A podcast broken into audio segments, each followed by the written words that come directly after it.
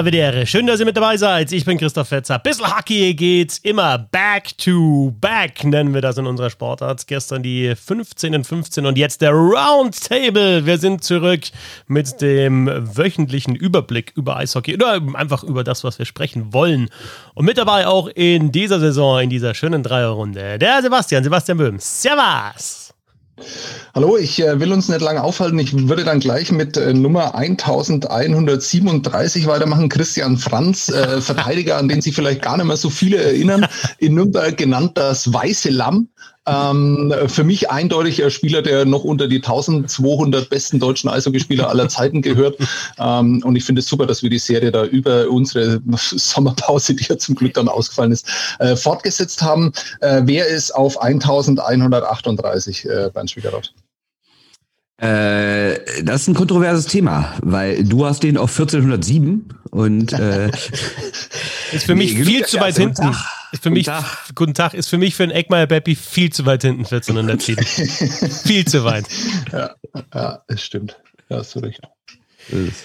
Ja, schön, äh, schön, dass wir die, die kurze Sommerpause überstanden haben. Also lang war es jetzt wirklich nicht. Und äh, also danke auch an alle, die die 100 besten äh, deutschen Eishockeyspieler gehört haben. Ist der meistgehörte, ja gehasst haben vor allem genau für euer nettes Feedback über Twitter. Es hat, aber es hat die die Reaktionen ausgelöst, die wir, wir erwartet haben. Und genau das war ja auch der Grund. Ähm, der meistgehörte Bissl Hockey Podcast bis hierhin. Ähm, danke für die Idee, Sebastian. Danke für die Idee, Sebastian. Ähm, danke für die Umsetzung, Sebastian. Und Bernd und ich war auch mit dabei. Und ja, wir machen es nächstes Jahr natürlich dann wieder und schauen, ob Dreiseitel vielleicht eingeholt wird von Kühnhackel. Dann. Nee. Ähm, vom anderen, vom anderen Kühnhackel, genau, in Schweden. Der zerschießt jetzt Schweden. Die neue Saison hat begonnen am Wochenende in der DEL. Ich muss tatsächlich sagen, ich muss mich noch ein bisschen geduldigen, äh, gedulden. Mittwoch, nächsten Mittwoch, ähm, Ingolstadt gegen den Meisterschaftsfavoriten Düsseldorfer EG ist dann mein erstes Spiel im Stadion für Magenta Sport. Aber ihr wart ja schon, ihr wart ja schon, äh, Bernd. Du, du hast ja schon Stadionluft wieder mit Zuschauern schnuppern dürfen. Wie war's denn? Ja, vor allem zwei, ne? Ich war an beiden Spieltagen unterwegs. Am Freitag war ich bei Krefeld-Düsseldorf, am Sonntag bei Düsseldorf-Augsburg. Ja, schön war's. Äh, ungewohnt und ähm, ja, vor allem ungewohnt für mich selber, dass mich das doch so so mitnimmt. Oder wie wir sagen, toucht. Nee, ähm, war schon deutlich was anderes. Ich habe ja in den vergangenen Jahren, äh, hat man ja immer mal über Zuschauer geredet, sei es irgendwie vor Derbys, sei es, wenn gerade ganz wenige da waren, sei es, wenn ein Spiel unerwartet emotional wurde. Und dann gab es ja immer diesen einen Satz von den Spielern, dieses, äh, ja, ja, ist toll, aber wenn das Spiel einmal läuft, dann bin ich im Tunnel, da merke ich von außen nichts. Äh, tja, jetzt hast du an nur zwei Spieltagen gemerkt, dass dieses Tunnelgelaber wirklich Schwachsinn ist, weil mag sein, dass man im konkreten Spielzug im Tunnel ist, aber natürlich verändert verändert äh, das drumherum, verändern Fans, verändert Publikum natürlich so eine Grundatmosphäre und die Grundatmosphäre äh, überträgt sich natürlich auch aufs Spiel. Nochmal geiler von der Stimmung her, weil einfach dieser Entzug da ja war, dieses eine Jahr oder so wie, wie vorher, was würdest du sagen? Lautstärke. Jetzt in dem Moment war es besser, aber ähm, frage, ob es das hält. Das waren natürlich auch alle so, oh, endlich mal wieder. Und muss natürlich auch sagen, Krefeld, Düsseldorf war ein Derby. Das andere Spiel war ein Spiel, das die Heimmannschaft gewonnen hat. Ich weiß noch bei keinem Spiel, äh, wo es irgendwie, weiß nicht, wo die Heimmannschaft völlig chancenlos ist und äh, der Gegner hat keine Zuschauer mit und dann wird es irgendwann still in der Halle. Ne? Und dann wird es wahrscheinlich auch nicht überragend toll sein. Sebastian hat hm. geschrieben, keine Kamera ersetzt das Gefühl. War ein Zitat, nee, das sehr schön. Ja, das doch, das, doch. Peter Dörr hat es äh, gesagt. Ja, aber du hast es halt geschrieben, ja. Also ich habe es ja bei dir gelesen. Ja. Muss ich sagen, als ich gelesen ja. habe. Ja, du siehst mich den Tränen nahe. Ja. ja. Also, du bist ja eher jetzt hier der kühle Typ in der Runde, also wirst du es wahrscheinlich eher ähm, einfach zur Kenntnis genommen haben mit den Zuschauern, oder? Ja, du hast, äh, was war das, natürlich komplett ironisch. Ähm, drei Momente von diesem ersten Heimspiel mit Zuschauern. Erstens mal, du kommst da rein, freust dich schon irgendwie und dann ist dieser Moment, den ich eigentlich sonst nur so von coolen Familienfeiern kenne oder Hochzeiten. Ja, also ich, ich liebe äh, so Hochzeitsfeiern, weil da einfach alle zusammenkommen. Jeder hat sich irgendwie für diesen Tag freigenommen, zieht sich was Schönes an, äh, freut sich einfach zu feiern, irgendwie, je nachdem, wie nahe diesem Paar dann auch wirklich steht. Jetzt bin ich übrigens auf den Übergang zum Eishockey gespannt. Bei dem äh, lässt, sich dann, lässt sich dann jeder ja so ein bisschen äh, mitreißen von dieser Atmosphäre und genau so eine Atmosphäre war es da irgendwie auch. Da sind alle zusammengekommen, endlich wieder so wie so eine völlig überhöhter Begriff natürlich, aber es hat sich so angefühlt wie eine Familie, die da wieder zusammenkommt, die zu was Besonderem zusammenkommt und die, egal was da passiert, irgendwie halt jetzt eine schöne Zeit haben will.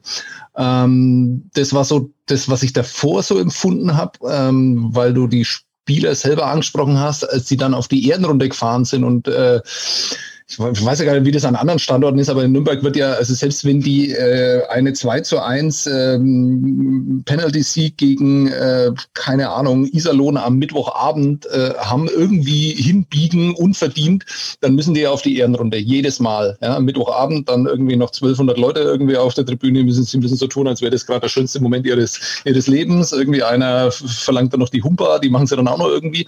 Und diesmal war es halt einfach komplett anders. Also dieses Leuchten in den Augen, Augen war halt absolut echt. Diese Freude war echt, dieses Lachen in den Gesichtern war echt. Ähm, das war, das war sehr schön, guter Moment. Den dritten äh, habe ich schon wieder vergessen. Schau einer an. nee, ich fand's gut. Äh, war wirklich schön. War, war ein schöner Moment. Ah ja, der dritte ist, ähm, weil du gesagt hast, wie das mit der Stimmung ist. Ähm, ich habe das Glück, in einem Bundesland zu leben, wo wir keinen Kanzlerkandidaten haben. Also äh, das heißt, äh, da wart ab, Corona wart ab, ernst. Wart ab.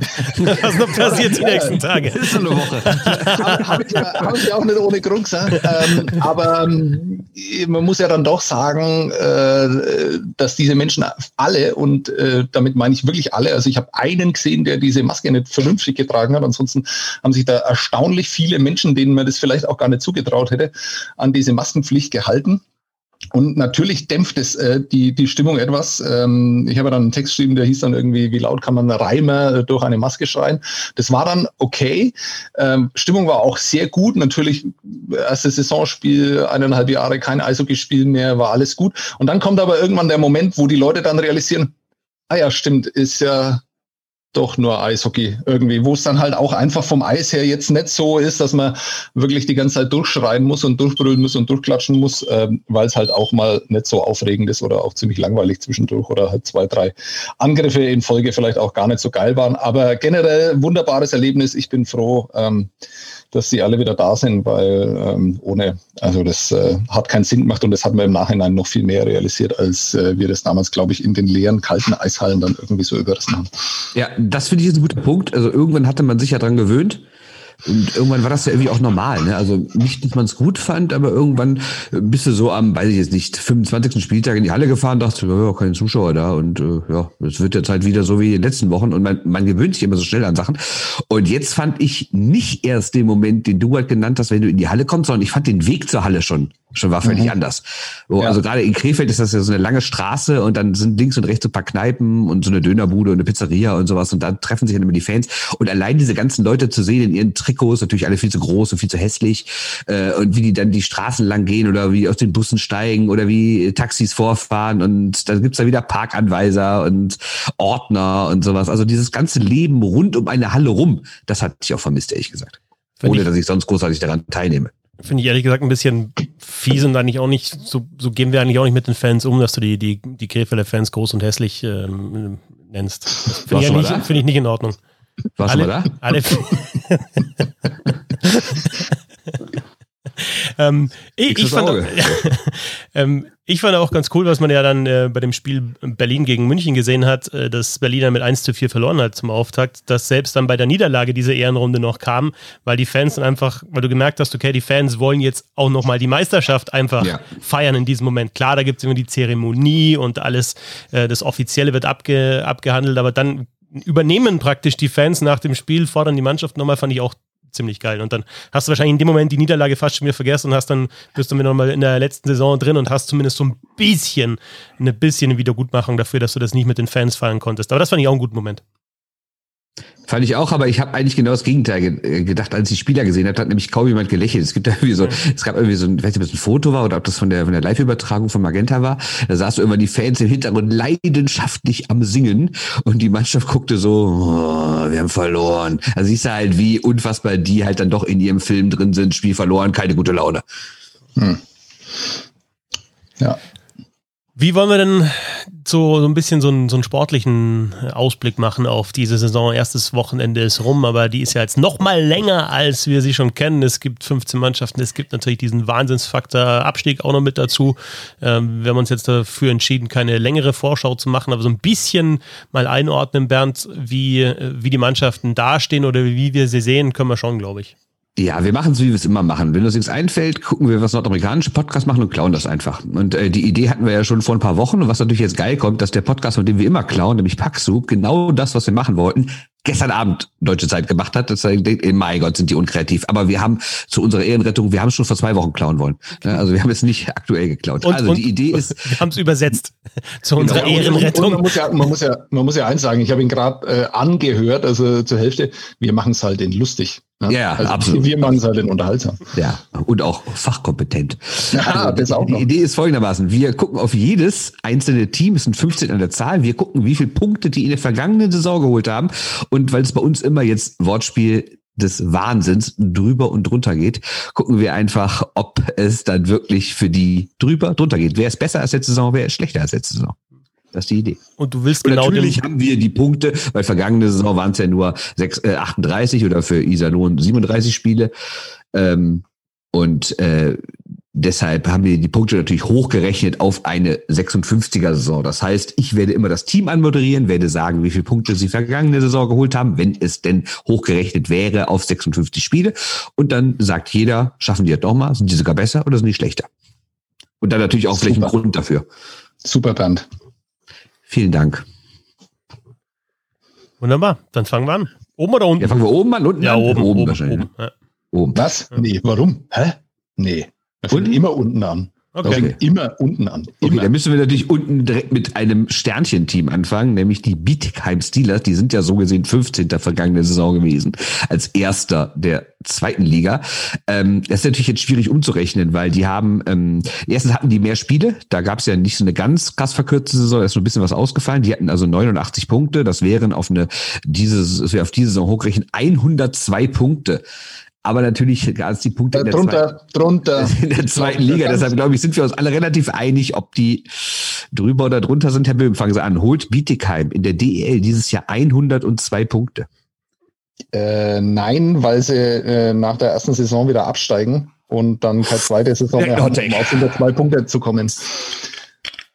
Ja, naja, ist nicht wirklich ein Hot Take, ne? Also diese Mannschaft, ich habe sie ja am Sonntag sehen dürfen, ähm, noch aus der Euphorie eines äh, gar nicht so überraschenden äh, Auftaktsiegs. Also ich glaube, äh, so gehypt wie nach einem ja gar nicht so erwarteten Aufstieg und einem Sommer, auf dem man wo man sich die ganze Zeit dann auf dieses erste Spiel dann freuen kann, ähm, kann eine Mannschaft äh, in der Saison dann kaum ein zweites Mal sein, äh, es sei denn, sie schafft es dann doch noch in die Playoffs, das halte ich für ausgeschlossen, ähm, dass sie dann selbst eine sehr, sehr gute Mannschaft wie den ERC Ingolstadt dann besiegen zu Hause vor eigenen Fans, äh, wundert mich jetzt überhaupt nicht. Äh, am Sonntag hat man dann schon gesehen, dass es mit der Euphorie weitergeht, also die haben ja auch keineswegs ähm, äh, schlecht gespielt in Nürnberg, Nürnberg, aber die sind dann halt müde gewesen. Es war sehr, sehr bieder, was sie da an Angriffsbemühungen gezeigt hat.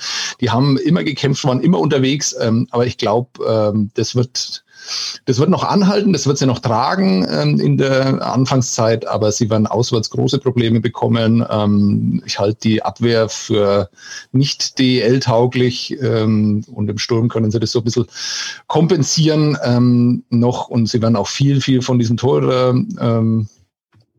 ähm, leben müssen oder auf den setzen müssen. Der war auch sehr stark am ersten Wochenende. Das ist dann auch so eine Frage, was passiert, wenn der sich verletzt. Äh, geht es dann mit den Jungen, äh, die sie dann dahinter haben, noch so weiter? Also, ähm, also sie kommen nicht auf 102 Punkte und das auch nicht in zwei DL-Jahren, weil es gibt nur eins für Bietigheim.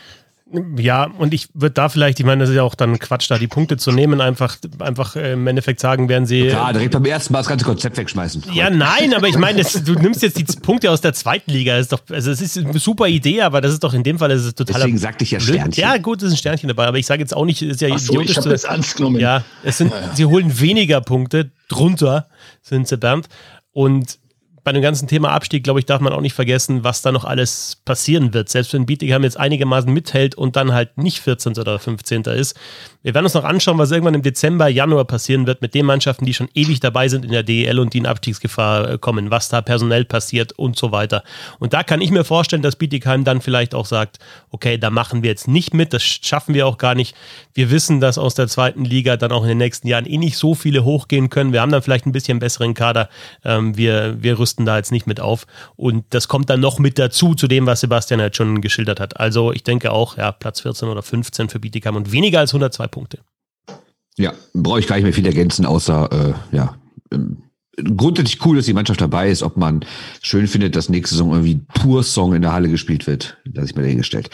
Äh, Team 14, das waren vergangene Saison sehr zur Überraschung aller Beteiligten die Krefeld-Pinguine. Und die haben, ich habe es nochmal nachgeguckt, ich habe wirklich gedacht, Moment mal, habe ich mich jetzt verguckt, habe ich mich verrechnet? Die Krefeld-Pinguine haben in der vergangenen Saison acht 10 Punkte geholt. Und das hieße, auf eine 56er Saison übertragen werden das 26 Punkte. Die haben Mannheim und München normalerweise im ersten Monat. Die hätte Krefeld, hätte Krefeld, also deswegen beginne ich diesmal 26 Punkte. Ich sage bei Krefeld drüber, weil äh, weniger ist ja fast gar nicht. Also nicht, dass das eine gute Mannschaft sei. Ich finde zwar, dass die einerseits schon prominent verpflichtet haben. Ja, sagen wir mal, äh, hier sind Bergström oder sowas, ne? Aber ja, äh, die Torhüter sind einfach nicht DL-tauglich. Also, und das wird das große Problem sein. Die waren jetzt insgesamt gegen Düsseldorf gar nicht so zwingend die schlechtere Mannschaft, aber die haben ja von den ersten, ich glaube, 20 Schüssen waren vier oder fünf drin und dann ja, das waren auch teilweise gute Schüsse in Winkel und sowas und das war auch mal in Überzahl, aber grundsätzlich sind einfach viel zu wenig. Offensiv kann man von Krefeld, glaube ich, echt eine Menge erwarten dieses Jahr. Da sind echt ein paar prominente Leute, die spielen sehr schnell, die spielen aggressiv, die spielen auch echt offensiv. Ähm, also Krefeld-Spiele sind jetzt nicht umsonst dieses Wochenende 4-6 und 3-6 ausgegangen. Ähm, da werden sehr, sehr viele Tore fallen. Das wird schön anzugucken sein. Nur als KIV-Fan bin ich überzeugt, dass die meisten Tore einen nicht erfreuen werden, weil halt die Torhüter zu schlecht sind. Trotzdem, natürlich werden sie mehr als 26 Punkte holen. Ja, und insgesamt nicht nur die Torhüter, sondern das Defensivverhalten. Also wenn du reingehst in die Saison und fängst dir gleich mal zwölf Buden ein in den beiden Spielen, und das sind ja jetzt auch noch nicht, äh, das war noch nicht gegen München, Mannheim, Berlin, ähm, das, das ist halt einfach schwierig dann. Also auch Defensivverhalten, da bei den Gegentoren hast du auch wieder gesehen, Penalty Killing war nicht gut und das unterhaltsam wird die Mannschaft, glaube ich, schon, äh, auf und abseits des Eises, aber recht viel. Also sie werden besser werden, denke ich auch, was die Punkte anbelangt, als in der vergangenen Saison, weil recht viel schlechter geht es einfach auch nicht mehr. Aber da jetzt irgendwie äh, davon zu faseln, dass das äh, eine Playoff-Mannschaft ist oder dann um die Meisterschaft mitspielt. Und äh, ich glaube, wir haben jetzt auch gesehen, dass die großen Namen, die gekommen sind, ich glaube, die, die, die, Spieler, die wirklich schon mal was äh, wirklich deutlich höher gespielt haben von der Qualität her, die denken sich jetzt auch in den ersten Wochen, was ist hier los? Und ich weiß nicht, ob man sich dann, äh, es ist ja in der Mannschaftssportart eher so, dass man sich dann im Niveau anpasst nach unten oder auch nach oben. Aber wenn es noch kein oben gibt, dann, dann passen, passen die vielleicht auch die Guten wieder nach unten an. Also da, ich kann mir nicht vorstellen, vorstellen, dass da die drei, vier richtig Guten, die mit dabei sind, da die Mannschaft mitreißen.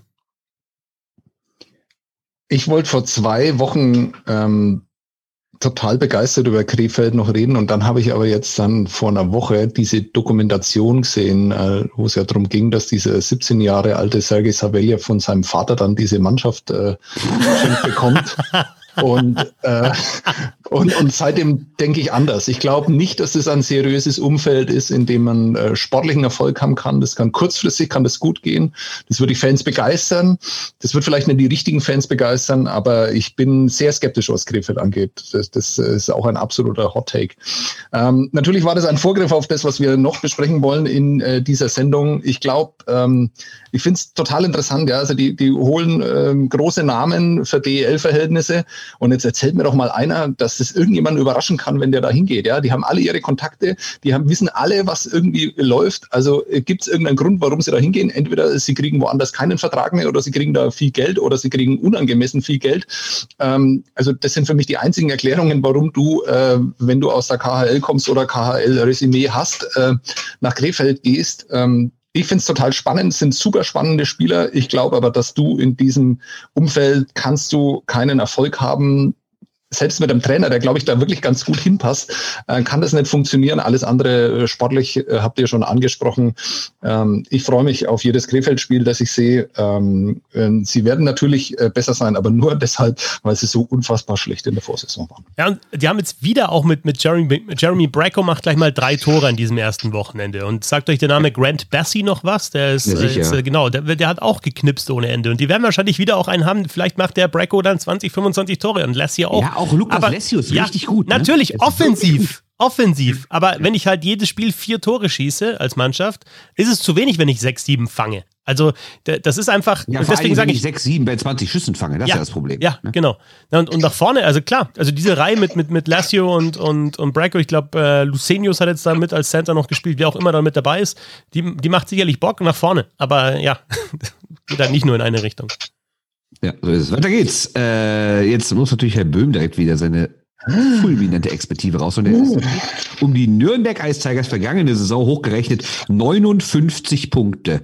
Das würde natürlich 0,0 für die Playoffs äh, reichen. Genau, das haben wir, glaube ich, eben noch gar nicht gesagt. Wenn man mal so ungefähr sagt, in den vergangenen Jahren eine 7 sollte schon immer vorne stehen, um die Playoffs zu erreichen. In manchen Fällen auch mal eine 8. Ne? Also mit unter 70 Punkten sind die Playoffs sehr schwer zu erreichen. Das heißt, wenn Krefeld dann doch 7 oder 8 Punkte holt, dann könnte es für die Playoffs langen. Nee, ich rede von zweistelligen Zahlen. Ah, okay alles klar, gut. Ja. Ähm, äh, 59 haben sie, du sagst, man muss 70 haben. Das äh, stimmt ziemlich genau mit dem, äh, was ich mir jetzt da aufgeschrieben habe, überein. Die Nürnberg Ice Tigers werden drüber sein ähm, in der Saison. Sie werden mehr als 59 Punkte holen. Sie werden aber nicht genug Punkte holen, um in die Playoffs zu kommen. Und ich halte das äh, nicht für eine erfolglose oder eine vergebene Saison. Äh, ich glaube, dass es ziemlich positiv ist, was sich da über den Sommer entwickelt hat. Ähm, der ganz entscheidende Faktor ist, dass der Trainer kein Rookie mehr ist. Ähm, und ich glaube, dass der sehr viel aus diesem ersten Jahr gelernt hat, bei dem er es ja auch wirklich äh, jetzt nicht ganz so leicht hatte mit einer quasi nicht existenten Vorbereitung und äh, mit allem, was dann danach noch so kam, an Verletzungen und, und, und, äh, war nicht so ganz einfach. Ich glaube, Frank Fischöder ist ein anderer Trainer als in seinem ersten DL-Jahr und ich halte ihn auch weiterhin für einen sehr guten Trainer und deswegen wird diese Mannschaft sich entwickeln und dann ist es, alle haben hier Tom Gilbert geliebt, aber diese Mannschaft ist besser ohne Tom Gilbert. Die Abwehr wird stabiler sein, wenn er nicht mit auf dem Eis ist. Ähm, sie werden besser abschneiden als letztes Jahr. Ich gehe mal ganz kurz dazwischen, bevor wir nachher sagen, so, das stimmt überhaupt nicht, weil da und da war das nicht so. Okay, in der Saison 18, 19 wurde man mit 65 Punkten Zehnter. Das war sogar Nürnberg. Aber ja. in anderen Jahren, beispielsweise 1920, war Augsburg mit 72 Punkten Zehnter. Und äh, was haben wir noch für eine Saison? 17, 18 da hat man für Platz 10, also für den letzten Playoff-Platz, das war Schwenningen, 74 Punkte gebaut. Also sagen wir mal ganz grob, 70 Punkte sollten schon sein, um die Playoffs zu erreichen. Mit, mit den Playoffs äh, tue ich mich tatsächlich schwer. Also ich würde auch sagen, dass Nürnberg drüber ist, aber halt auch nicht deutlich drüber. Irgendwie so, Ach, ja, wahrscheinlich. unterbrechen. Und wir ja. haben ja vier Spiele mehr, da braucht man auf jeden Fall mehr als 70 Punkte. Ja, genau. Ähm, ich glaube, dass der Kampf um Platz 10, der könnte sehr, sehr interessant werden, weil ich würde da jetzt, haben wir jetzt beide oder alle drei schon gemacht, ähm, 14, 15 so ein bisschen, ja, äh, vielleicht dann ähm, mit, mit Abstand, ja, die Krefeld und Bietigheim und dann könnte es, glaube ich, durchaus so ein 4-5-Kampf um 9 und 10 oder was werden. Ähm, egal, ich glaube, dass, dass, dass es äh, ganz cool ist, dass da in, in Nürnberg dass das so weitergeht, also dass man jetzt nicht nach einer Saison gesagt hat, okay, wir wollen jetzt einen neuen Trainer und wir fangen jetzt ganz anders an. Ähm, Ustorf hat ja auch während der Saison übernommen, also das ist ja auch nochmal so ein Faktor, hat jetzt auch zum ersten Mal zumindest ein paar Spieler holen können, äh, die er braucht. Ich finde so ein paar Namen ganz interessant, vor allem unter den deutschen Spielern, Fleischer, Friedrich, Janke, die jetzt alle gekommen sind, ähm, Kieslinger immer noch da, Schmölz auch noch immer da, eine gute Saison gespielt hat und die, die neuen, ja, nicht so ein, so ein Blake Parlett, eigentlich ja routiniert und kühl und cool und, und abgeklärt. Hat er jetzt am ersten Wochenende auch ein bisschen ja. verstecken 18, 18 können. 18 Minuten hat er das gezeigt. Ja, genau. Genau so. Ja. Bis zum Stocksteher, ab dem Stockstich hat er es dann verstecken können. Ähm, ja, oder äh, Ryan Stower, was ich von dem gesehen habe, mir auch gefallen. Und vielleicht, das war auch Sebastian Me doch. Megaspieler, ja. sorry, aber Megaspieler. Eine unfassbare Aura auf dem Eis. Der letzte äh, Mittelstürmer, der so eine Aura in Nürnberg hatte, war Otto Sikora. Da haben sie aber noch in der zweiten Liga gespielt. Ja, aber das war ja auch bei dir immer ein Punkt, Sebastian, ne? dass, dass einfach die, die Kontingentspieler dann vielleicht in der vergangenen Saison ähm, ja dann schon einfach nicht, nicht die Qualität hatten, um, um Nürnberg in die Playoffs zu führen. Und ich glaube, dass sie da ein bisschen besser geworden sind und eben. Ja, das ja, waren die, eher Inkontinenzspieler. Köstlich. Köstlich, Herr Wim. Ja, also äh, drüber ähm, mit, mit Kontakt zu den Playoffs, ob sie schaffen. Ja, ich meine, sind, sind viele Spiele, die zu spielen sind. Ne? ist eine lange Saison. Ähm, und nach hinten Abstiegsgefahr, was würdest du sagen, Sebastian? Gibt es dieses Wort in Nürnberg? Also mm, man hat einen langen Sommer darüber Zeit nachzudenken und ich habe die schon immer in Abstiegsgefahr gesehen. Ich glaube aber, dass diese Mannschaft äh, stabil stabiler auftreten wird und es wird ja wahnsinnig helfen. Und sie haben einen mit Mebus, Bender, Weber, äh, Reimer, du hast die anderen Deutschen, hast du schon aufgezählt. Das ist, ähm, das ist nicht schlecht und das ist gar nicht so viel schlechter als andere Mannschaften in der DEL und das wird sie auch unabhängig ähm, von den ja wieder sehr, sehr jungen ähm, Importspielern äh, wird sie das äh, nicht in Abstiegsgefahr bringen. Also sie werden immer mal wieder in Abstiegsgefahr geraten, aber am Ende äh, wird es gut ausgehen. Weiter geht's. Äh, also ich, ich muss auch sagen, ich sage Nürnberg, uh, ein bisschen mehr holen als 59, äh, aber ich glaube für die Playoffs rechts nicht. Weiter, Platz 12 vergangene Saison, das sind die Augsburger Panther. Die hatten hochgerechnet 68 Punkte. Das heißt, das würde so knapp an den Playoffs kratzen. Ich fange mal an, weil ich habe Augsburg am Sonntag gesehen. Die hatten ja bisher erst ein Saisonspiel, haben das in Düsseldorf verloren. Ist ein Spiel, was du nicht verlieren musst als Augsburg. Erste Drittel war die bessere Mannschaft, obwohl Augsburg ja freitags nicht gespielt hatte. Jetzt kann man natürlich sagen, die waren frischer, aber so früh in der Saison, glaube ich, ist es für kein Team ein Problem, äh, Freitag, Sonntag zu spielen. Deshalb war es, glaube ich, für die DEG eher ein Vorteil, schon ein Spiel gehabt zu haben. Ähm, Augsburg, ähm, wie gesagt, war im ersten Drittel gut, dann sind sie so ein bisschen eingebrochen. Und ähm, ich finde, du merkst denen schon an, dass da immer noch äh, wirklich gute Leute rumlaufen. Ne? Also klar, vergangene Saison war ein bisschen schwierig mit diesem Hin und Her und äh, wir machen erst nur die Jungen und dann wurden auf einmal doch noch 25 Kanadier verpflichtet und sowas.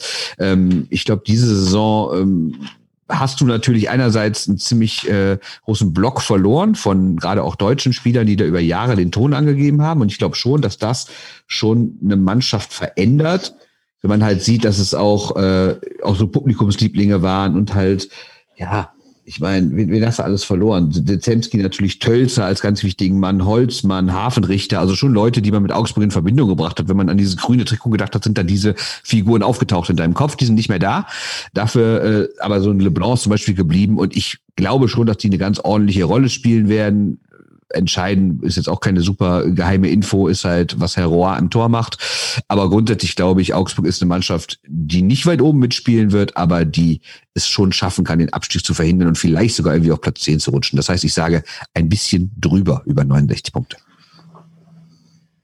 Kann ich alle nachvollziehen, deine Argumente. Und bei mir ist das Ergebnis dann aber genau anders. Ich glaube, dass diese Mannschaft in etwa gleich bleiben wird, was das Ergebnis angeht. Ähm, also eher dann drunter ähm, ich glaube, dass sie zu viel Identität, Identität verloren haben mit Hafenrichter Holzmann, Sitzemski und äh, vor allem Tölzer. Ich glaube, dass es äh, nicht gut ist für einen Standort wie Augsburg. Generell ist es aber so, dass diese Mannschaften, die gefühlt vernünftig in diese Saison gehen, ähm, dass sie meine Sympathien haben. Es sind ja nicht so viele in der Mannschaft, wo äh, in der Liga, wo man irgendwie den Eindruck hat, dass da irgendwie nicht übers Ziel hinausgeschossen wird äh, wirtschaftlich oder man kein großes Risiko eingeht. Deswegen ähm, das, das ist mein Sternchen da hinter den Mannschaften. Das äh, finde ich sehr, sehr gut. Also, ich glaube aber, dass äh, zum Beispiel so Chad Naring und äh, diese Leute, die ja auch mal einen Namen hatten in der Liga, aber dass der Gamble dann zu groß ist. Jesse Graham, glaube ich, ist ein sehr guter Neuzugang ähm, aber ich glaube nicht, dass. Auf Herrn also McClure, der ist geil.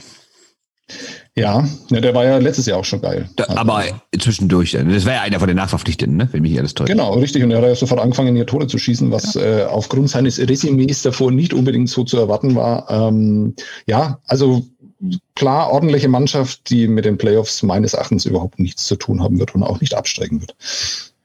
Ja, genau. Sehe ich ähnlich, ob es dann zwei, zwei Punkte weniger oder zwei Punkte mehr werden. Ich würde tatsächlich eher sagen weniger, weil ich da auch eher bei Sebastian bin beim Thema Identität. Und man hat es ja in Augsburg in der vergangenen Saison gesehen, so Spieler wie Danny Christo oder ähm, wer war der zweite, ähm, Spencer Abbott.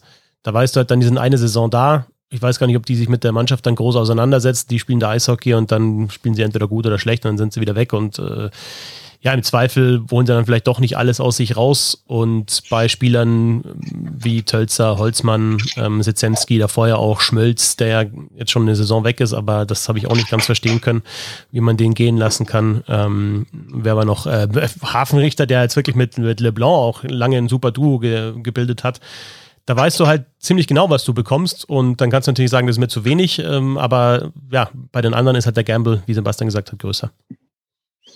Weiter geht's. Die Kölner Haie. Also natürlich ein kurioser Verein. Ich sag mal so, vergangene Saison kann man dann irgendwie schon erklären, dadurch, dass keine Zuschauer rein durften und wenn du halt vorher 13.500 hast, dass es dir wehtut. Aber auch erinnern wir uns bitte daran, auch vor Corona lief da nicht alles rund. Stichwort 17 Niederlagen. Äh, tja, ob es diese Saison wirklich besser ist, fangt ihr an.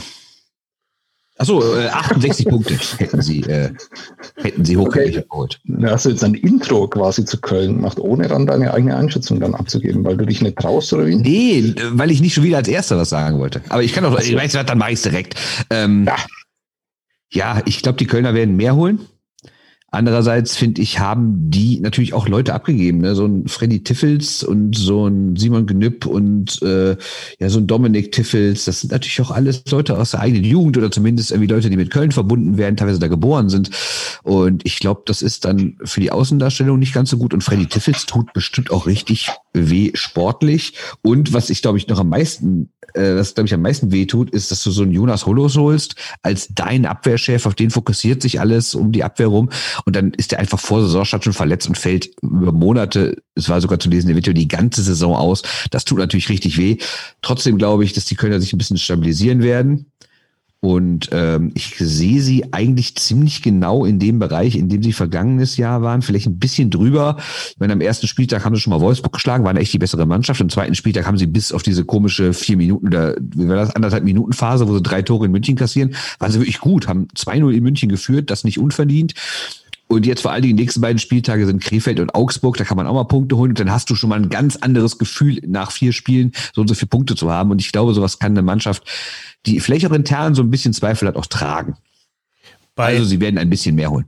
Bei Jonas Öllis ist tatsächlich Elite Prospect. Das erste Mal konnte mir da nicht weiterhelfen, weil da gibt es ja die Aussprache. Aber es war zum ersten Mal, also bei den Russen kommt man dann so ein bisschen hin und weiß, okay, ich habe es jetzt nicht perfekt gemacht, aber bei Jonas Öllis, weißt du überhaupt nicht, was da genau für Laute kommen. Ja, man ähm, spricht das Müller aus. Das ist sehr, sehr okay. seltsam, aber man spricht tatsächlich Müller. Also der heißt Jonas Müller. Ja. Ähm, das Ding ist für einen Kommentator natürlich jetzt, für die Hein natürlich super bitter, dass er ausgefallen ist. Für einen Kommentator, der kann sich noch ein bisschen länger dann eben mit äh, Elite Prospekt auseinandersetzen und Öllis üben äh, zu Hause.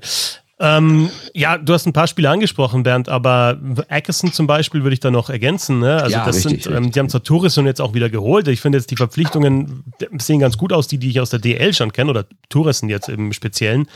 Aber wenn dir halt Ackerson und auch Shepard jetzt fehlen im Vergleich zur vergangenen Saison und du defensiv eh nicht so stabil warst und dir der Nummer 1 Verteidiger dann gedacht hat, jetzt eben verletzt wegfällt und du im Tor eigentlich auch nicht groß verbessert hast, sehe ich auch nicht unbedingt, warum sich die Punkte so groß verbessern sollten. Klar, es ist immer noch natürlich kein großer Stand, sondern ein Riesenstandort und die müssen eigentlich rein in die Playoffs und alleine schon deswegen, dass sie diesen, diesen, diesen Antrieb bekommen, dass sie diese Erwartungshaltung eigentlich jetzt nicht nur von den Fans, sondern auch allgemein haben müssen, ähm, denke ich, dass sie sich so ein bisschen vielleicht verbessern. Aber von der Mannschaft her, die muss ich erstmal finden. Da sind echt gute Spieler weggegangen und es sind nicht so viele gute gegangen und es, ich mach weiterhin dieses Fragezeichen hinter die Torposition. Weil Poggi ist, äh, die Geschichte ist super geil, äh, der ist auch einfach ein unterhaltsamer Typ, der ist, glaube ich, auch ein guter Typ, aber darum geht es dann nicht in, in erster Linie. Und ähm, Mal sehen, ob er dann eben mal über ein paar Wochen wirklich, wirklich sehr, sehr gut halten kann. Ich habe das in der DL von ihm so noch nicht gesehen, aber lass mich gerne überraschen. Ja, ihr habt alles gesagt, die setzen ähm, bei ihren Neuzugängen mehr auf Muskeln als auf Skill irgendwie gegenüber den Abgängen. Ich wüsste auch nicht, warum sich Köln verbessern sollte in diesem Jahr. Ich glaube natürlich, dass sie um die Playoffs mitkämpfen, aber wir reden nicht um Platz 6, sondern es geht um Platz 10. Ähm, ich bin drüber, drüber, drüber bei Köln, ähm, aber nur deshalb, weil sie wie Krefeld einfach letztes Jahr sehr schlecht waren für Kölner Haie Verhältnisse und deswegen sind sie leicht drüber. Weiter geht's mit. Na, na, ganz kurz noch, den Namen Edwards müssten wir, glaube ich, schon noch einmal erwähnen, weil ja, der jetzt im ersten Wochenende. Edwards. Genau, Maury Edwards. Edwards. Ähm, nee, aber der war in der letzten Saison, weiß ja jetzt jeder, dass, dass es den mit Corona schlimmer erwischt hat und das war einfach ein Schatten seiner selbst. Und jetzt hat er am ersten Wochenende das gezeigt, was, was man kennt von ihm. Super vorbereitet, ein Tor, eins selbst erzielt.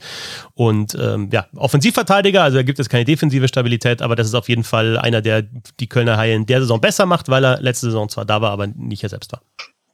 Schwenningen, äh, vergangene Saison ja rein von den Punkten her in den Playoffs, aber durch den Quotienten, äh, Quotienten nicht, weil Straubing ein Spiel weniger hatte und dann, weißt du, die hätten also übertragen 79 Punkte. Schon mal nicht wenig, würde dieses Jahr vermutlich dann für die Playoffs reichen. Reicht es auch? Ja, ähm, Schwenningen ist drüber, ähm, weil Joachim Eriksson durchspielen wird. Äh, das allein wird langen, dass sie in die Playoffs kommen dieses Jahr. Äh, interessante Mannschaft, äh, die auch wieder sehr interessant verstärkt wurde mit äh, Bürström, Bürström oder wie auch immer man das ausspricht. Ähm, äh, auch wieder mit einem Skandinavier mehr noch im Sturm mit äh, Patrick Lünd ähm, und ähm, die Spinks äh, sind weiterhin da. die Eisfläche ist kleiner in Schwenningen, das hilft ihnen auch. Ähm, die werden drüber sein über diesen 79 Punkten oder dann ja vielleicht noch mehr mit mehr Spieltagen und kommen auch in die Playoffs. Ja, sehe ich ganz ähnlich. Äh, auch Winter Düsseldorf geholt damit Kenny Olymp und so. Also das ist schon nicht ganz so schlecht, wen die da mittlerweile haben. Und wie gesagt, die waren ja letztes Jahr schon gut und waren fast dabei, sind am Ende ein bisschen schlechter geworden. Aber ich glaube, von Schwending ist einiges zu erwarten. Ich sag drunter, aber auch deswegen, weil sie die Latte oh. eben so hochgelegt haben. Ähm, sie haben auch äh, mit, mit Borg Tourisson ein Duo verloren, ähm, das sehr, sehr wichtig war, sowohl in den Special Teams als auch im 5 gegen 5. Ähm, haben natürlich jetzt Olymp bekommen. Äh, Lünd muss ich mir erstmal ein bisschen anschauen. Sie haben Yards geholt, natürlich, um, um auch Tourisson da im Powerplay auf der Seite ein bisschen zu ersetzen. Also ich finde es ganz clever, wie die Mannschaft auch zusammengestellt ist und wie sie dann die Spieler, die sie verloren haben, ersetzt haben. Eriksson natürlich auch ein super Faktor. Die Spinks müssen sie nicht kennenlernen, die kennen sie schon ein paar Jahre. Ähm, aber trotzdem weniger Punkte, trotzdem äh, Platz 10 Kandidat unter vielen anderen. Straubing ist unser nächstes Team. Äh, ja, vergangene Saison, also oder davor in der Saison eigentlich super, dann um alles gebracht worden um Playoffs und Dings, brauchen wir nicht alles wieder erzählen. Und dann haben sie quasi diesen, äh, das ist immer noch traurig, dann haben sie quasi diese Energie genutzt, um noch eine gute Saison zu spielen und sind im Endeffekt im hochgerechnet auf 79 Punkte gekommen. Wie sieht denn das dieses Jahr aus, Herr Dr. Fetzer? Das ist so schwierig. Ähm, ich denke, ähm, ich würde sogar sagen. Ja, einfach wäre ich in Böhm gefragt. Ja, ja. Äh, das schneide ich mir raus. Das schneide ich mir raus. Äh, bisschen mehr, glaube ich. Und ähm, das liegt daran, dass sie zwei Spieler verloren haben. Also äh, natürlich Williams ist so ein, so ein, so ein ganz großer Name, der natürlich gegangen ist, ähm, der aber halt, auch schon äh, ein bisschen in die Jahre gekommen war. Auch äh, Fredrik Eriksson, ein bisschen älter gewesen. Ähm, also diese Spieler, die, die, die eben schon, schon so äh, über 35 sind, sind jetzt nicht mehr da. Das war so ein bisschen das Problem, finde ich, letztes Jahr. Äh, du hast jetzt am ersten Wochenende schon gesehen, Connolly, der hat dann auch, also ich würde den so, das ist wahrscheinlich so der Edwards im Sturm. Ich weiß nicht, was genau was mit dem war vergangene Saison, aber äh, er hat nur vier Punkte gemacht. Das ist natürlich unglaublich. Jetzt macht er am ersten Wochenende gleich drei Tore, auch wenn Aptinetta damit dabei ist. Äh, Connolly und Atkinson könnte ein sehr, sehr gutes Duo sein, ergänzt mit wem auch immer, vielleicht mit Mullerud äh, wird man dann sehen. Elsen haben sie geholt als guten deutschen Spieler. Eder könnte vielleicht nochmal einen Schritt nach vorne machen, wenn wir uns die Offensive anschauen. Ähm, Saint-Denis hat auch ein paar ganz gute Aktionen gehabt am ersten Spieltag und oder am ersten Wochenende. Und defensiv, ja, Brandt auch gleich wieder getroffen, so die deutschen Verteidiger ja gleich geblieben. Äh, ihren Scheid oder Scheid, ähm, Manning muss ich mir erstmal anschauen. Lample spielt halt das, was Akulazzi gespielt hat ähm, und äh, hat einen mehr Bart und äh, ist tätowierter als Akulazzi, aber ansonsten ist es der gleiche Spielertyp. Also da haben sie auch wieder einfach das ersetzt. Kahunen vielleicht sogar ein Upgrade im Tor. Ähm, vielleicht arbeitet sich Vogel wieder vorbei und dann haben sie sogar zwei gute Torhüter. Also ich finde, das sieht äh, sieht gut aus und ist auch gewachsen. Trainer schon ein paar Jahre da. Jeder weiß, was er zu, zu liefern hat. Und äh, gerade so was, was, was Tempo, Aggressivität anbelangt, äh, war das am ersten Wochenende schon mal ganz gut und viel besser als die letzte Saison gestartet sind. Ja, du hast eigentlich äh, auch da schon wieder alles vorweggenommen, vor allem den schönsten Punkt, dass Connolly äh, letztes Jahr fünf Punkte gemacht hat und an dem ersten Wochenende macht er an einem Wochenende gleich vier. Ähm, also allein der Spieler wird sie besser machen, wenn der wieder sein normales Leistungsniveau erreicht. Äh, Brandon Manning muss man halt sehen, wie der nach einer Pause von einem Jahr halt dann wieder funktionieren kann. Aber ist jetzt von, vom Namen her auch äh, äh, vernünftiges Niveau für die DL. Also ich sehe Straubing eindeutig besser sogar als letztes Jahr. Für mich ist es ein äh, ganz klarer Halbfinalkandidat äh, dieses Jahr. Und äh, ich weiß nicht, ob man da noch von Überraschung dann sprechen kann. Aber wenn es eine Mannschaft geben kann, auf die man vielleicht in den Playoffs nicht treffen will, dann ähm, sind es die Straubing Tigers aus Sicht der großen drei vielleicht. Ähm, also eindeutig drüber. Ja, ist bei mir auch drüber, wobei Halbfinale Kandidat, also gut, Kandidat heißt ja nicht, dass sie es 100 pro schaffen. Theoretisch. Ey, Wolfsburg war im Finale dieses Jahr. Wolfsburg. Ja, okay. Also für mich ist es ein Top-6-Team und äh, ich sage auch drüber. Nächstes Team, dann beginne ich auch direkt, das ist die Düsseldorfer IG. Vergangene Saison so gesehen Achter, äh, weil aber in der anderen Gruppe eine Mannschaft schlechter war. Egal. Äh, 81 Punkte hochgerechnet. Gut, ich habe sie wohl dieses Jahr weniger. Jetzt kann man natürlich sagen, der Start war gut und der war es auch wirklich. Äh, es waren zwei verdiente Siege. Ähm, es war allerdings natürlich auch Krefeld und Augsburg und in Düsseldorf ist halt echt viel über den Haufen geworfen worden. Viele Leute mussten gehen, konnten teilweise auch nicht gehalten werden. Manche im Gegensatz zur öffentlichen Meinung, dass man sie so gern behalten hätte und äh, man konnte sie nicht bezahlen, wollten, sollten aber auch gar nicht gehalten werden, weil halt nicht alle wirklich richtig gut gespielt haben. Das gehört uh. auch zur Wahrheit. Ähm, Andererseits muss man sagen, äh, diese ganz große Panik mit, oh Gott, die haben ja nur junge Spieler, ist durch die letzten anderthalb Wochen aber auch wieder so, also vor der Saison auch wieder so ein bisschen weg. Da haben sie immer noch vier erfahrene Leute geholt mit Olsen D'Amigo und äh, Jervinen und O'Donnell. Und gut, Jervin ist natürlich jetzt direkt mit der Gehirnerschütterung raus, hat, glaube ich, so wie ich es gesehen habe, nicht mal den Puck berührt und war direkt raus, bevor er auch nur einmal den Puck berührt, äh, erstmal Gehirnerschütterung, wird länger ausfallen. Komiski ist jetzt auch ausgefallen und das ist, äh, glaube ich, das Problem bei der DEG aktuell. Du hast noch sechs gesunde Verteidiger und davon sind zwei gelernte Stammspieler und ähm, das wird dauerhaft wirklich schwierig. Also klar, Komiski wird nicht lange ausfallen. Ähm, aber trotzdem, das könnte ein bisschen das Problem sein. Im Sturm sehe ich ehrlich gesagt weniger Probleme, dass du vier Reihen, die echt in Ordnung sind. Ich habe jetzt letztens im Text geschrieben, dass es kaum Spieler gibt, die bei anderen Teams in der ersten Reihe spielen würden, aber es gibt auch kaum welche, die zwingend in der vierten spielen würden. Also es ist ganz okay Mischung im Sturm und wenn die jungen Torhüter was reißen, dann ist auf jeden Fall der Klassenerhalt drin und wenn es alles super perfekt läuft und andere Mannschaften haben Krisen, ist auch Platz 10 drin. Trotzdem sage ich ein bisschen weniger als 81 Punkte. Ja, weniger als 81 Punkte drunter. Äh, für mich auch äh, genauso wie, wie Nürnberg im Übrigen auch. Ähm, trotzdem ein Abstiegskandidat, je nachdem, wie die Saison verläuft, was äh, mit Verletzungen äh, passiert, äh, wie die Torhüter sich machen. Ähm, brauche nicht alles wiederholen. Ähm, ich halte Düsseldorf, äh, sind sehr viele Fragezeichen und es äh, ist natürlich überragend, äh, dann mit so einem Wochenende zu starten. Es gibt ähm, glaube ich, längere Zeit erstmal Sicherheit und Selbstvertrauen, was ganz, ganz wichtig ist für diese Mannschaft. Ähm, wäre ja auch eine Katastrophe, wenn wir dich an einen DL2-Podcast verlieren würden, Band.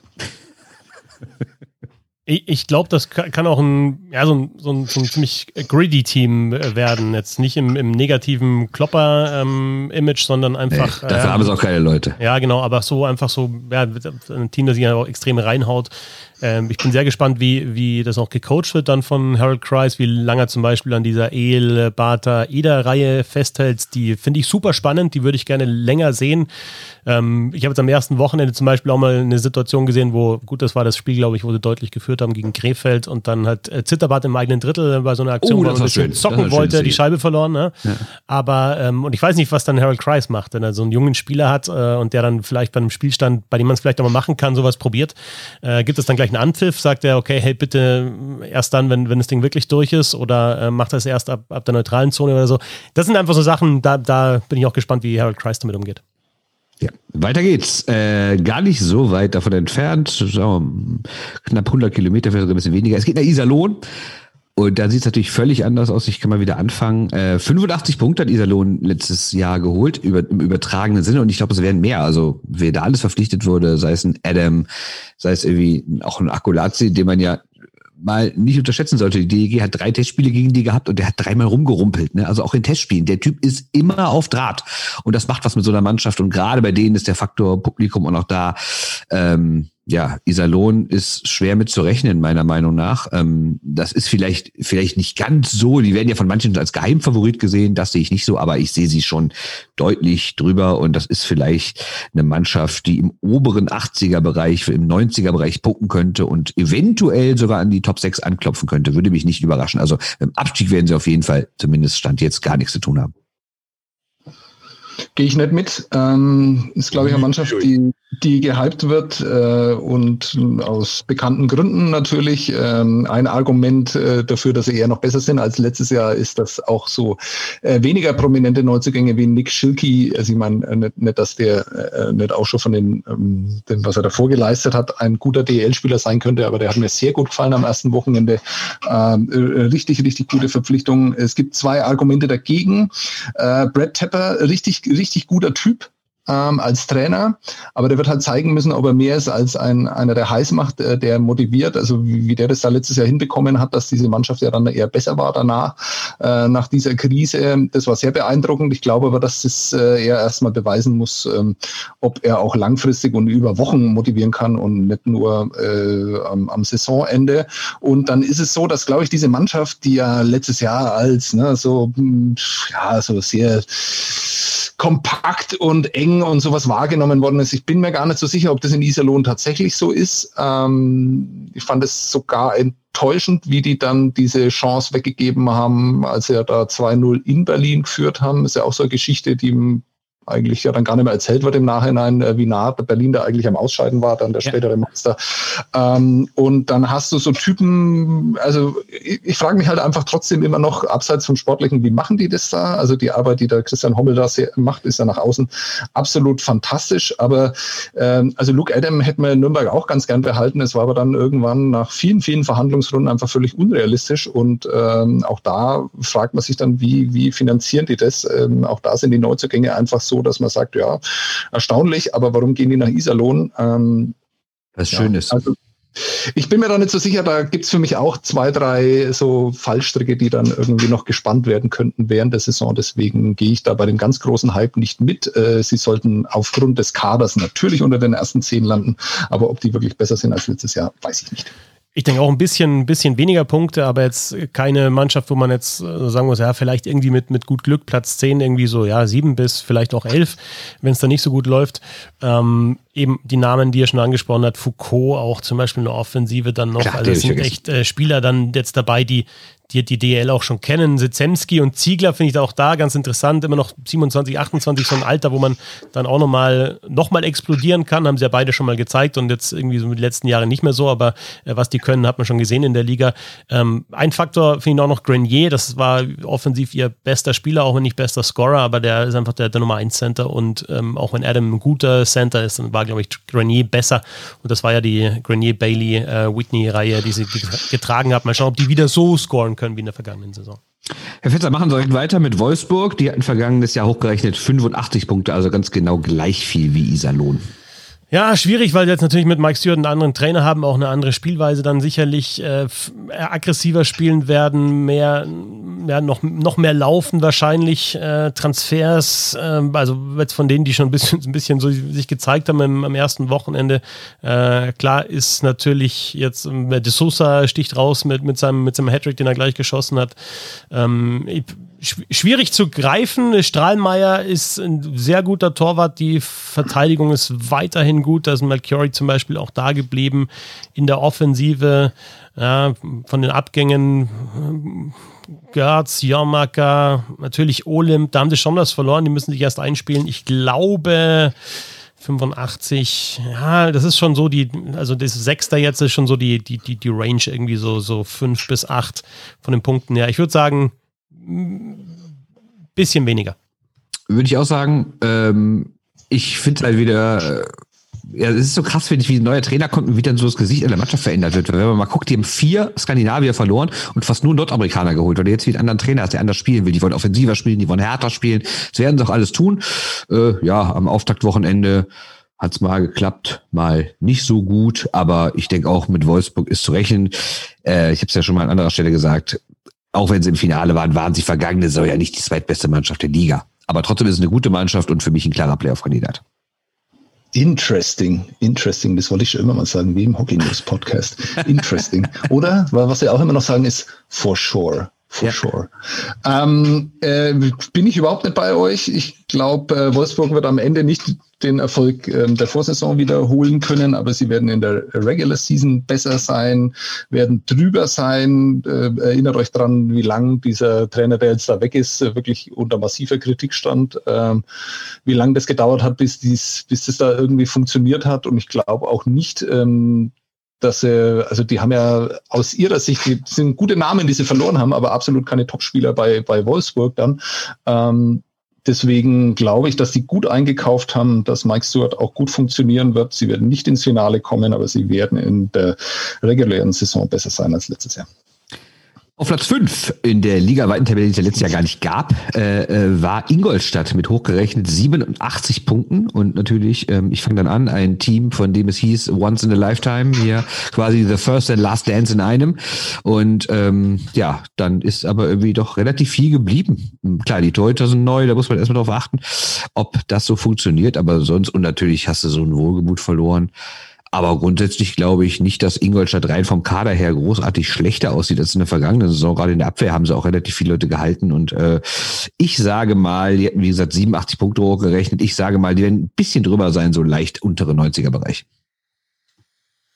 Ich glaube tatsächlich, dass das eine Mannschaft ist, die jetzt auch die die, die Top 4 auf jeden Fall, vielleicht sogar die Top 3 angreifen kann. Ich glaube auch, dass sie mehr Punkte holen. Die, die sie verloren haben, auch im Tor Garteig ist jetzt Remo gekommen und, und Reich ist, glaube ich, schon wenn das ein Back, also schon sehr, ein guter Backup, Backup, den kannst du schon einsetzen, da kannst du Remy schon, schon Pausen geben.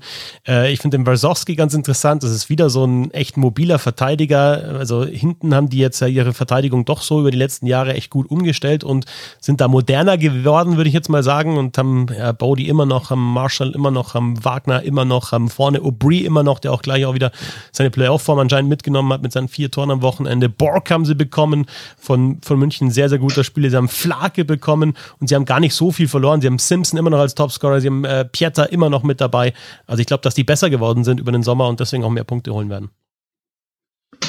Aubry halte ich seit den sechs äh, Halbfinalspielen zwischen den Ice Tigers und Eisbären Berlin äh, generell für einen der, der besten Mittelstürmer. Also ja. seitdem schon äh, überragender Mann, vor allem für die DEL absolut perfekt äh, für diese Liga. Ähm, groß, äh, aber schnell genug, um in der DEL äh, als schnell zu gelten und so. Richtig, richtig guter Mann, ähm, absoluter Kanten. Äh, trotzdem, ähm, das ist jetzt auch nichts Neues, was ich da erzähle. Äh, ich glaube nicht, dass Ingolstadt so wahnsinnig viel besser sein wird als letztes Jahr. Klar, Warsowski ist ja auch nochmal für DL-Verhältnisse ein ähm, guter Name. Garteig war aber letztes Jahr extrem stark und so ganz äh, stabil habe ich Ingolstadt auch nicht wahrgenommen zu dem Zeitpunkt, als ich dachte, dass die wirklich die ganz großen Mannschaften angreifen können. Letztes Jahr haben sie dann einen ziemlichen Durchhänger gehabt. Wenn sie sowas äh, die Saison über des Öfteren haben, dann wüsste ich nicht, warum die in der Regular Season besser abschneiden, wie so eine Mannschaft dann in den Playoffs funktioniert. Das wird sich ja dann eh ähm, erst wieder zeigen. Chris Borg ist ähm, natürlich ein absoluter Topmann. Ich finde es nur trotzdem schade, dass äh, Petrus Palmü, Mu, wie auch immer, äh, nicht mehr in der Liga ist. Äh, dem habe ich extrem gern zugesehen. Völlig richtig. Äh, wie gern siehst du denn Bremerhaven zu? Vergangene Saison hochgerechnet 100 Punkte. Ist Bremerhaven doch mal in der Lage, dreistellig zu punkten, Herr Böhm? Äh, nein, äh, sehr langweilig, was ich da jetzt sagen werde, aber diese Champions League Nummer, ähm, die werden sie genießen, genießen sie auch jetzt schon. Äh, auch eine sehr, sehr schöne, ich würde fast sagen, eine kleine Cinderella-Story, äh, die sich dann Bremerhaven äh, abspielt. Ähm, ich glaube dass ihnen das irgendwann mal, ähm, sei es durch Verletzungen, sei es durch Überbelastung, dass ihnen das Punkte kosten wird. Bremerhaven äh, ist und bleibt eine sehr stabile Mannschaft. Das wird auch nächstes Jahr nicht anders sein, aber auf 100 Punkte oder hochgerechnet dann noch mehr werden sie nicht kommen.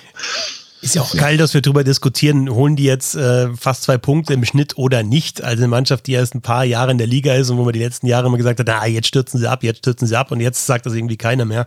Aber wie Sebastian ja schon gemeint hat, also wenn da, bei Urbas hat man es ja letztes Jahr gesehen, wenn der wegfällt und vielleicht einer von diesen guten Spielern länger wegfällt, dann, dann fehlt ihnen einfach was und dann können sie nicht mehr das spielen, was sie, was sie spielen. Ich finde es bloß sehr, sehr faszinierend, dass sie jetzt an diesem ersten Wochenende einfach genau das machen, was sie einfach die letzten Jahre auch wieder machen. Die, sich die Tore anschaut, da ist jetzt nie was groß Spektakuläres oder Ausgetüfteltes dabei. Die gewinnen einfach einen fucking Zweikampf oder holen sich die fucking Scheibe, wenn der Gegner einen Fehler macht oder hauen einfach mal drauf von der blauen Linie oder haben einen guten Powerplay-Spielzug und machen so ihre Buden und gewinnen die Spiele. Also und dann, also Handschrift, ja, also das, äh, aber es ist, es ist cool. Ja, geht mir Weil, ähnlich. Also es ist ja auch fast die gleiche Mannschaft wie im Vorjahr. Ne? Du hast halt zwei Namen verloren, die ein bisschen prominenter waren, mit Pepperle und Fortunes. Aber sonst ähm, haben sie alles gehalten, werden ziemlich ähnlich weiterspielen. Ich weiß halt nicht, ob es irgendwann mal so einen Effekt gibt, dass sich das trotzdem alles abnutzt. Äh, einerseits kannst du natürlich sagen, super, dass die so zusammenbleiben, immer derselbe Trainer, derselbe Manager und alles. Vielleicht sind irgendwann brauchst du aber auch mal eine Veränderung. Nur ich glaube, aktuell brauchst du die noch nicht. Die sind noch auf einem guten Weg, aber 100 Punkte werden sie nicht holen. Äh, wirklich einer der most underrated äh, Spieler in der DL ist für mich Ross Mauerman. Auch so ja, einer, den extrem, ja. extrem gern Zuschauer, geiler Spieler. Äh, dem wünscht man auch, dass er das komplette Jahr vielleicht mal verletzungsfrei bleibt. Sehr schön. So ist es. Weiter geht's zum deutschen Meister, die Eisbären. Hochgerechnet 112 Punkte. Schaffen Sie das nochmal, Herr Fetzer? Ähm, mein Wunsch ist ja tatsächlich, dass, dass ähm dass es insgesamt vom Punkteschnitt von den Top-Teams ein bisschen runtergeht. Ich sage das nochmal mit diesen zwei Punkten im Schnitt. Das wären ja bei, 100, bei 56 Spielen wären ja 112 genau zwei Punkte pro Spiel. Das ist was, was wir lange in der DL ganz, ganz selten gesehen haben und in den letzten Jahren eigentlich fast für Mannheim München sowieso schon selbstverständlich ist und vielleicht jetzt dann auch mal für Berlin. Ähm, ich sage nur deswegen drunter, weil das einfach ein sehr, sehr hoher Punkteschnitt war. Ich glaube trotzdem, also natürlich sind die weiter ein Top-4-Team, Top-3-Team, vielleicht auch Kontakt München-Mannheim. Ähm, natürlich Reichel verloren, das äh, ist was, was man, was man, was man beachten muss oder den muss man ersetzen auf jeden Fall, wieder, um wieder diese Reihe zu bekommen, die letztes Jahr schon, schon so gut war. Ansonsten, ja, auch da nicht so viel Veränderung, eine sehr, sehr gute gewachsene Mannschaft auf allen Positionen, einfach auch, auch Tiefe.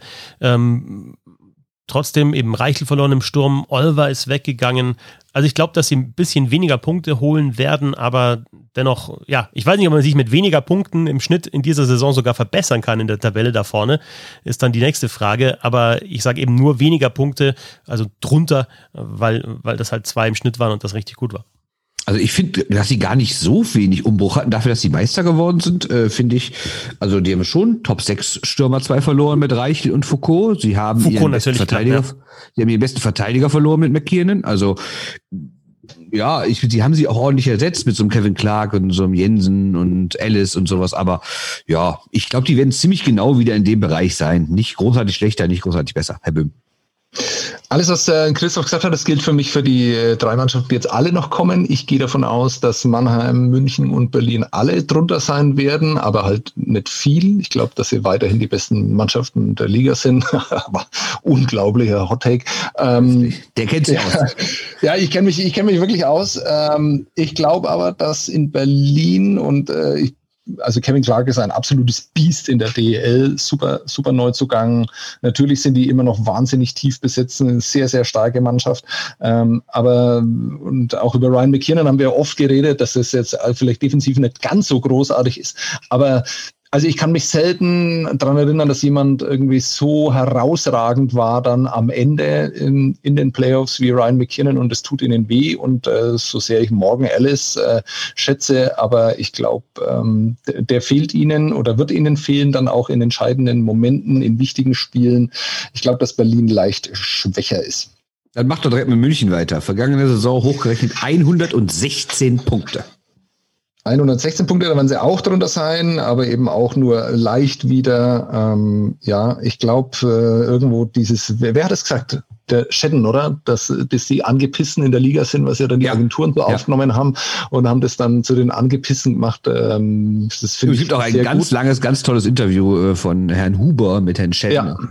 Ja. Sehr, sehr schön. Ver verlieren wir den Herrn Huber jetzt eigentlich an den seriösen Journalismus irgendwie? Ich hoffe nicht. Ne? Ich, ich glaube nicht. Der, der, der, aber doch, doch, der macht Karriere. Der wird sich, der wird dann du? irgendwann auf diese komische Zeit zurückschauen, wo er sich mit Eishockey hat beschäftigen müssen in seinem Leben, wenn er dann Auslandskorrespondent irgendwo ist in Myanmar oder äh, keine Ahnung. Ähm, ja, äh, weg von Huber hin zu äh, Abelshauser.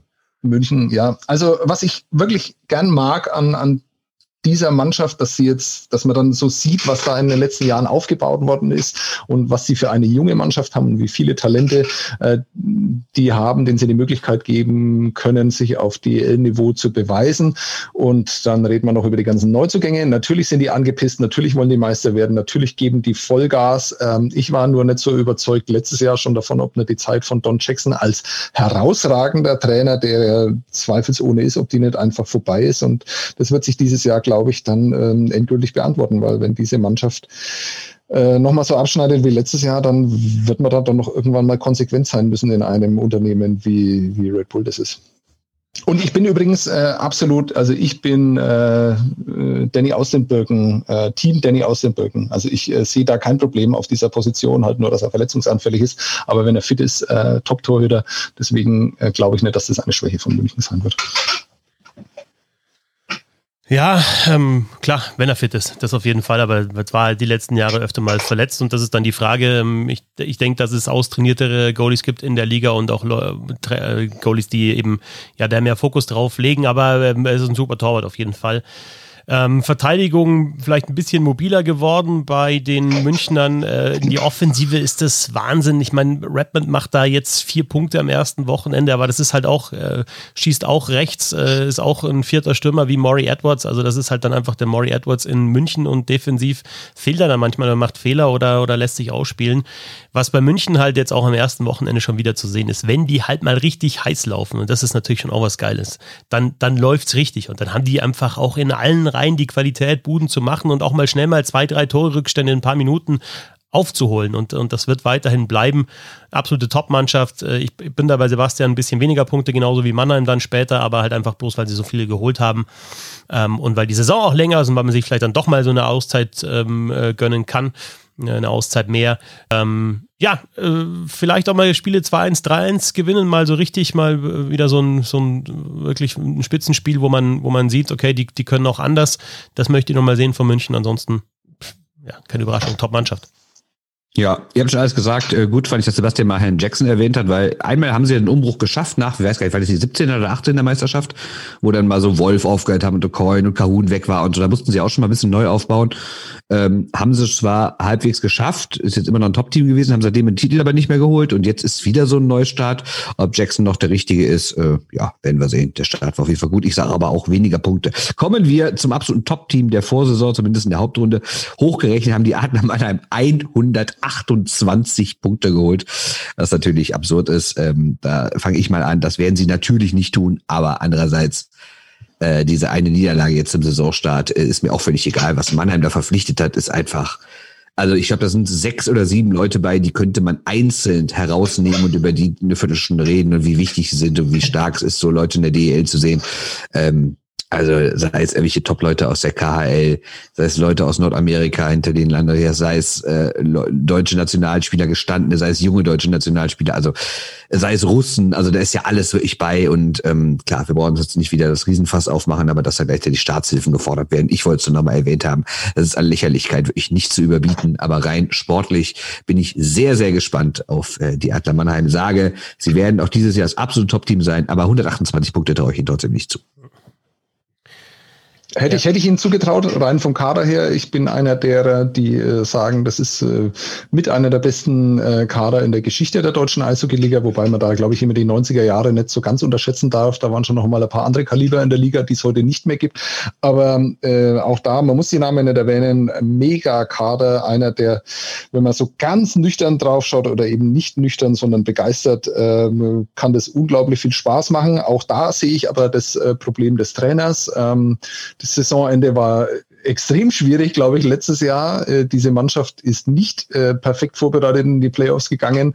Ähm, sein seine Abschiedsworte waren auch unter aller Sau, äh, was ihm dann auch äh, der Jan Axel ähm, öffentlich ja auch hingerieben hat, fand ich auch interessant. Ähm, Finde es ein bisschen schade, dass man darüber nicht mehr erfährt. Finde es auch ein bisschen schade, dass man nicht mehr erfährt, warum die mit fünf Corona-Fällen in die Saison starten, obwohl ja über 90 Prozent. Ich weiß, braucht mir mal alles nicht erklären, aber ich würde da doch, also da würden mich Hintergründe interessieren.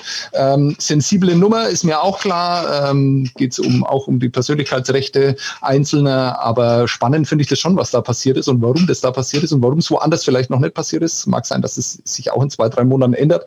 Äh, aber völlig absurd ist die Geschichte jetzt nur, äh, können wir auch noch zehn Minuten drüber reden, aber dass äh, Leon Bergmann äh, nicht mehr oder so schnell aus der Quarantäne raus ist, weil sein äh, Wohnort, danke an die Rheinpfalz, äh, die diese Geschichte aufgeschrieben hat, weil sein Wohnort eben im Märkischen Kreis liegt, also bei Iserlohn. Und er nach den ähm, Regeln von Nordrhein-Westfalen Zahlen deshalb behandelt wird und sich dann aus einer Quarantäne freitesten kann, wohin gegen diejenigen, die als Baden-Württemberg dann hatten, als Wohnort das nicht konnten. Ähm, also das ist natürlich völlig bescheuert und äh, wird auch also sollte es größere Ausbrüche geben, wird es ein Thema sein in der DL, dass es absolute Chancenungleichheit äh, bedeutet. Und finde ich auch wieder interessant, dass die, ähm, dass die DL ähm, in dem Wissen, dass es sowas ja geben kann, da auch nicht früher drauf reagiert hat oder sich da irgendwie nicht drauf vorbereitet hat, finde ich, finde ich seltsam. Aber wie gesagt, das Thema will ich nicht zu groß machen, weil es geht jetzt um Mannheim. Mannheim wird nicht äh, diese Punkte erreichen vom letzten Jahr. Sie werden aber die überragende Mannschaft sein, weil irgendwann werden die ja auch alle wieder dabei sein und ähm, dann wird es laufen. Ich äh, setze auch nur hier ein großes Fragezeichen hinter einen großen Trainer, wo ich mir nicht so sicher bin, ob das nicht zum Problem werden kann in Mannheim. Ich schaue immer ganz gerne auf Torwart und Verteidigung. Ja, Angriff ist auch in Krefeld teilweise spektakulär und äh, natürlich hat auch Mannheim einen überragenden Angriff. Aber wenn, ich habe mir jetzt mal die Top 6 Verteidiger rausgeschrieben vom Wochenende oder nochmal angeschaut. Die muss man sich ja nicht rausschreiben, weil man sie alle kennt. Aber wenn du jetzt neu hast, ähm, Mellert und ähm, natürlich Holzer, du hast immer noch Kertic und Lechtivori, du hast immer noch Akta und Reul und dann hat ja Larkin noch gar nicht gespielt. Also das ist einfach, das ist, das ist schon frech auf jeden Fall. Also auf jeden Fall die am tiefsten und beste besetzte Verteidigung der Liga. Sturm kann man so ein bisschen diskutieren, ob da, wer da auf eins ist oder was weiß ich. Torhüter natürlich super, auch wenn Endras jetzt angeschlagen war am ersten Wochenende. Sehr, sehr gute Mannschaft. Soweit also die DL, unser Ausblick auf diese Liga. Wir werden natürlich auch jetzt über NHL sprechen. Wir werden auch über untere Ligen UHL. Es ist UHL, USL, ja, die, die, die, ähm, die Danbury Trashers. Hockey League, kann ich dir schon mal erzählen. Genau, ja. Ähm, äh, Sebastian, du hast es ja vorher schon mal angeteasert. Wir, wir lassen aber den Spannungsbogen noch hoch ähm, und sprechen nächste Woche über diese sensationelle Netflix-Doku. Machen jetzt noch, weil wir das ja die letzten Male nicht gemacht haben, ähm, ein kurzes Quiz, weil wir müssen das Quiz wieder zurückbringen. Das ist ganz ganz, ganz wichtig. Die, die Leute fordern ja. das. Und ich habe wirklich ein schnelles Quiz, ein richtig schnelles Quiz, äh, das wir jetzt noch schnell durchziehen. Und das Quiz heißt keine Ausbildungsliga. Ja, ist so eine Formulierung oder so ein Satz, der möglicherweise von einem Vereinsoffiziellen in letzter Zeit schon mal gefallen ist zur DEL und es geht folgendermaßen. Ich sage euch einen Namen und ihr sagt mir einfach, spielt der aktuell in der DEL oder spielt er da nicht? Und es Ach, geht dann natürlich um oh Spieler, oh Gott, die, ja die, genau, also, aber ganz ehrlich, ich sage, also, ja, auch, wir blamieren uns immer bei den Quizzes. Und ich habe mir jetzt alle Kader nochmal angeschaut und war bei manchen echt überrascht, dass die jetzt nicht mehr da sind oder wo die sind oder dass die noch da sind. Und wir haben uns jetzt, glaube ich, gerade, wo wir nochmal gesprochen haben, teilweise die Kader aufgemacht. Und deswegen um, umso geiler ist dieses Quiz, weil es wirklich dann Namen sind. Da kannst du eine Münze teilweise werfen. Sind die jetzt noch da oder nicht? Und warum sind sie da? Und deswegen keine Ausbildungsliga. Also ich sage euch einen Namen. Wenn die noch da sind, sagt ihr keine Ausbildungsliga. Und wenn sie nicht mehr da sind, sagt ihr U23, ja, du bist genau. unsere Zukunft. Du mal mit deinen komischen Gesungen. Nur, ich mach's nur deswegen, ich hab's, mach's nur deswegen, damit du dich drüber aufregst. Nur deswegen mach ich's. Ich rede mich nicht auf, ich, äh, egal. Mach. Okay, also, es geht los, wer will anfangen? Der Band will unbedingt anfangen. Ich will unbedingt singen. Okay, es geht los mit Cory Tropp. Äh... Ich sag, ich sag, der, ich sag, das ist keine Ausbildungsliga. Der spielt eine ganz große Rolle nächstes Jahr. Ex-Straubing, jetzt Vienna Capitals. Klar, auch irgendwie für, für einen Nordamerikaner ist das ja ungefähr eins. Ich habe nicht gesagt, wo er die große Rolle spielt. Nein, nein, aber du sagst, du sagst keine Ausbildungsliga, also ist er noch ist da. klar. Ja, ja also, äh, ja, also er spielt äh. jetzt in Wien. War in Straubing Punkte, letzte Saison, genau, null. Äh, Sebastian, Alex Roach Alex Roach hatte doch ein äh, Tryout in Köln. Hat er den unterschrieben? Keine Ausbildungsliga. Ja, richtig. Alex Roach hat damals ähm, Uwe Krupp in Berlin überzeugt mit äh, seinen 21 Spielen, in der er alles in, in, Grund und Boden gescored hat. Deswegen keine Ausbildungsliga. Alex Roach ist äh, wieder zurück in der DL, spielt in Köln. Ähm, Bernd, Travis Juwanik. 1 zu 0, 1 zu 0. Äh, da sage ich, wie ging das? U, 23 oder was muss ich singen? Genau, U23, du bist unsere Zukunft. ja. Also du sagst, er also spielt nicht mehr in der Liga. Ja. Er spielt in Iserlohn. Travis Uwanik, der war auch schon mal in Krefeld, dann war er in der zweiten Liga. Ich muss bei Uwanik immer, wenn man den so ausspricht, immer diesen System of a Down Song ähm, äh, denken. Uwanik! Uwanik! ähm, Brandon Gormley, Sebastian. äh, was muss ich sagen, Brandon wenn er jetzt irgendwo in Bulgarien spielt? Keine, Keine Ausbildungsliga. Richtig! Keine Ausbildungsliga. Aber es ist äh, Dynamo Riga sogar. Ja? Also wird auch Straubing gespielt, jetzt Dynamo Riga. Bernd, ähm, Dylan Yo. Ich hätte übrigens gesagt, er heißt Yeo. Jetzt bin ich auch wieder überrascht. Ähm, ich sag keine Ausbildungsliga, der ist noch da spielt jetzt in Rouen in der Ligue Magnus. War oh, in Schwenningen ja zuletzt, davor Straubing und Iserlohn, also äh, falsch. Äh, ich schon mal erzählt, ne, wie meine ganz emotionale Bindung zu Rouen, weil äh, ich ja äh, Anfang der 90er äh, eines meiner ersten DEG-Spiele war gegen Rouen, bei denen ich war. Okay. Geil. Im Europapokal. Sebastian. Ähm, 2-0 für Sebastian, genau. Ähm, Sebastian. Viel zu viel, Scheißverein. Joe Lowry, Sebastian. Keine Kamera kann dieses Gefühl ersetzen. äh, was, äh, wenn er nicht da ist, keine Ausbildungsliga.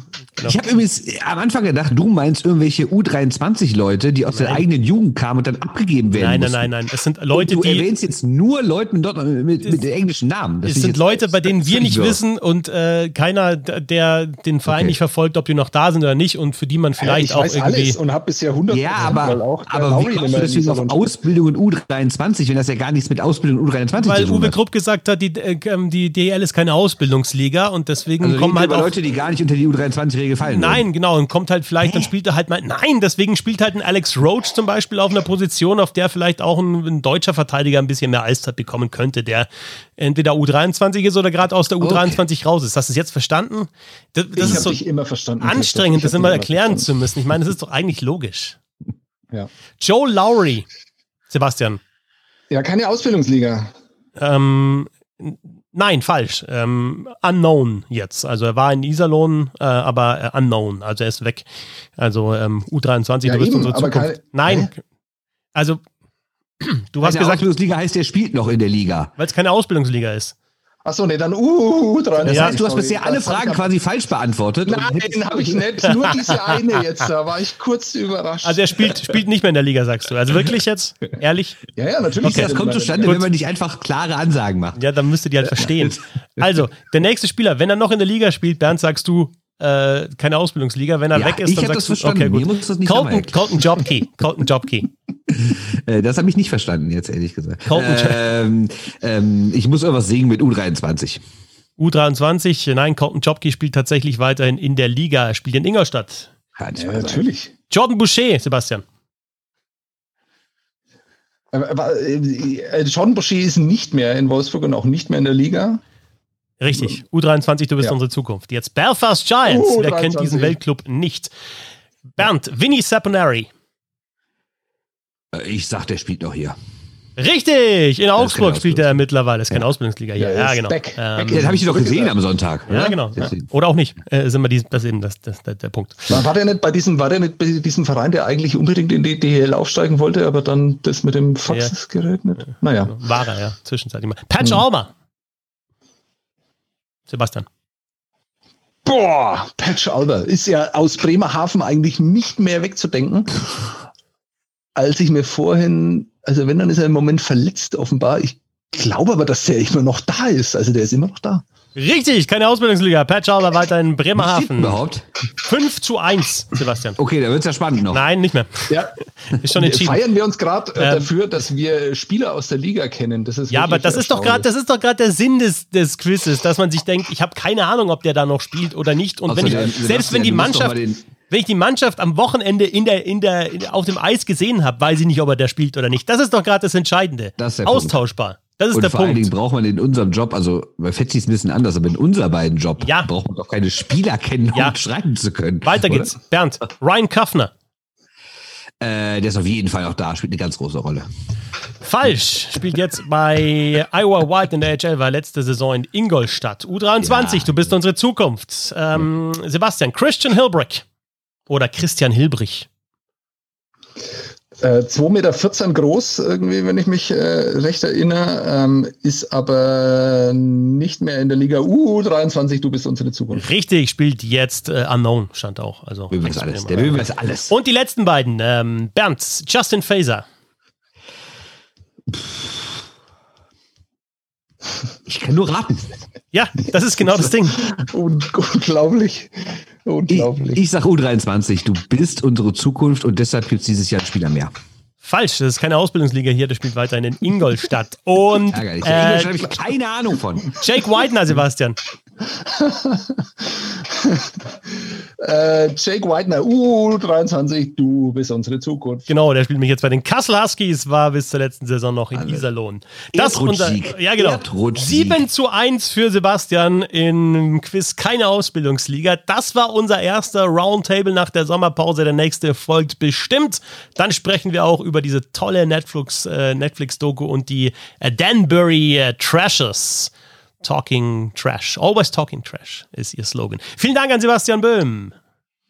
Tschüss. Und vielen Dank an Bernd Schwickerath. Alles Gute euch. Ich bin Christoph Fetzer. Folgt uns auf Twitter und Instagram und unterstützen könnt ihr Bisselhockey bei steady.de slash Bisselhockey. Bis zum nächsten Mal. Servus! Tschö. Servus.